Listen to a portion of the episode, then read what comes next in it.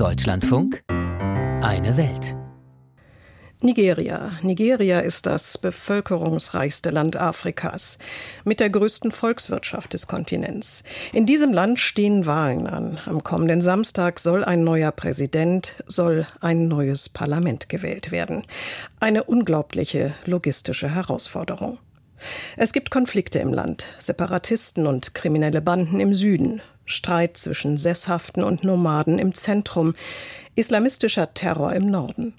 Es gibt Befürchtungen, dass es zu Gewaltausbrüchen bei den Wahlen kommen kann.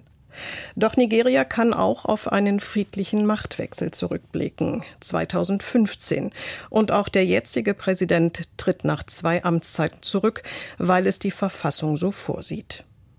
Politische Unwägbarkeiten einerseits, konkrete Alltagsprobleme andererseits. Von ihnen betroffen sind 211 Millionen Menschen. Dunja Sadaki mit einem Stimmungsbild eine Woche vor den Wahlen. Brennende Reifen, Tränengas, Unruhen mit Toten.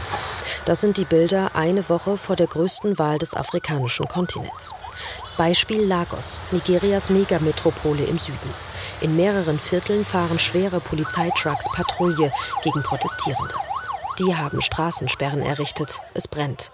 Die Polizei setzt Tränengas gegen die Demonstrierenden ein. In Kano, Nigerias zweitgrößter Stadt im muslimischen Norden des Landes, wird vor Bankautomaten randaliert. Menschenschlangen bilden sich vor den Geldautomaten. Der 52-jährige Mohammed Rabiu Mudi wartet schon seit acht Stunden in einer Schlange. Ohne Geld will er nicht zu seinen Kindern nach Hause gehen.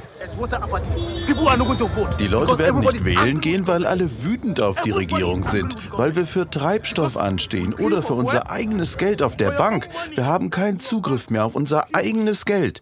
Wir sind alle wütend, wir sind alle genervt, wir haben Hunger. Seit 4 Uhr morgens bin ich hier. Ich habe nicht gefrühstückt. Warum? Ich stehe für nur 4000 Nairas an, circa 8 Euro. Why? I'm, I'm queuing up for just for 4,000 Naira. Nigeria hat mit einem Mangel an Bargeld zu kämpfen, seit die nationale Zentralbank damit begann, alte Scheine der lokalen Naira-Währung gegen neue, neu gestaltete Scheine einzutauschen. Das Problem, bei den Banken waren die neuen Scheine noch nicht ausreichend vorhanden. Auch auf Märkten im Land, wo Gemüse, Obst, Fleisch und Haushaltsbedarf verkauft werden, sind die Verzweiflung und der Zorn groß. Die Knappheit des Bargeldes trifft mich sehr. Ich bin alleinstehend. Das Essen, was ich verkaufen wollte, musste ich heute Morgen fast komplett wegwerfen, weil niemand es kaufen konnte. Was soll ich tun? Weinen oder gleich sterben?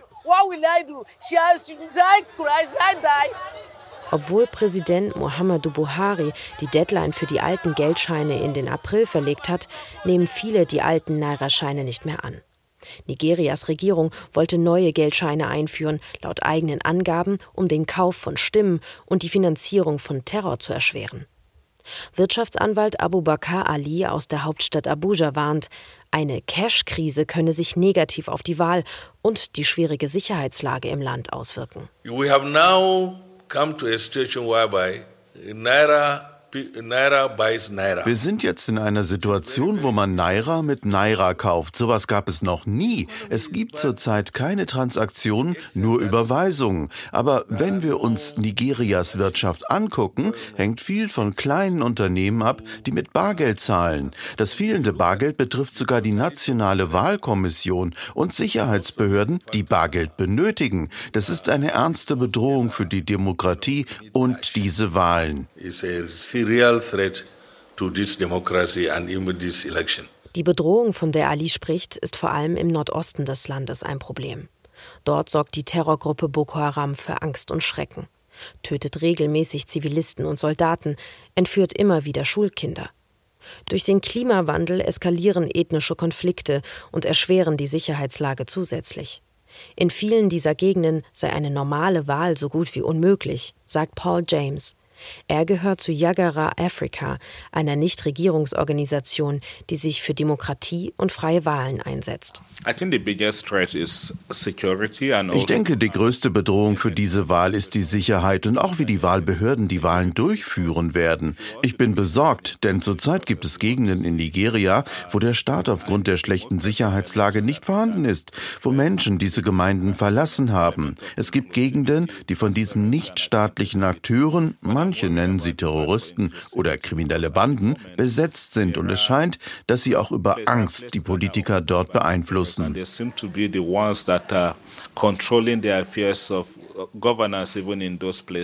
Die Sicherheitskrise ist nur eine von vielen Krisen, die Nigeria durchlebt.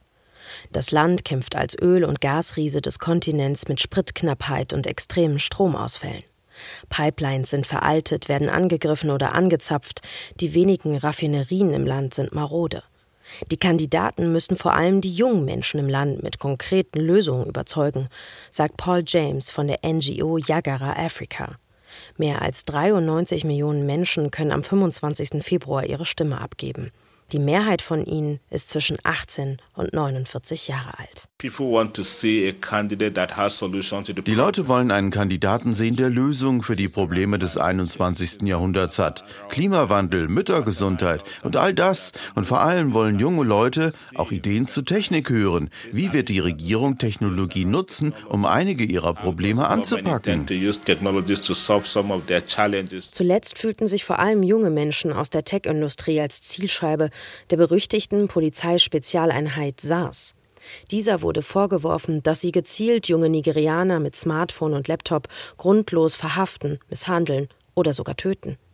Nigerias Jugend ging zuletzt deswegen 2020 in Massen gegen Polizeigewalt auf die Straßen. Die Regierung antwortete mit Repressionen und Gewalt. Es gab zahlreiche Tote. Später dann wurde die Polizeieinheit aufgelöst. Die Liste an To-Dos für den neuen Präsidenten im Land ist lang. Viele sehen es trotzdem als wichtiges Zeichen, dass der 80-jährige Amtsinhaber Muhammadu Buhari das Feld räumt. Afrikas größte Wahl ist wichtig. Zum siebten Mal seit der Militärdiktatur in Nigeria soll ein friedlicher und verfassungsmäßiger Machtwechsel stattfinden. Das ist ein wichtiges Zeichen für die gesamte Region.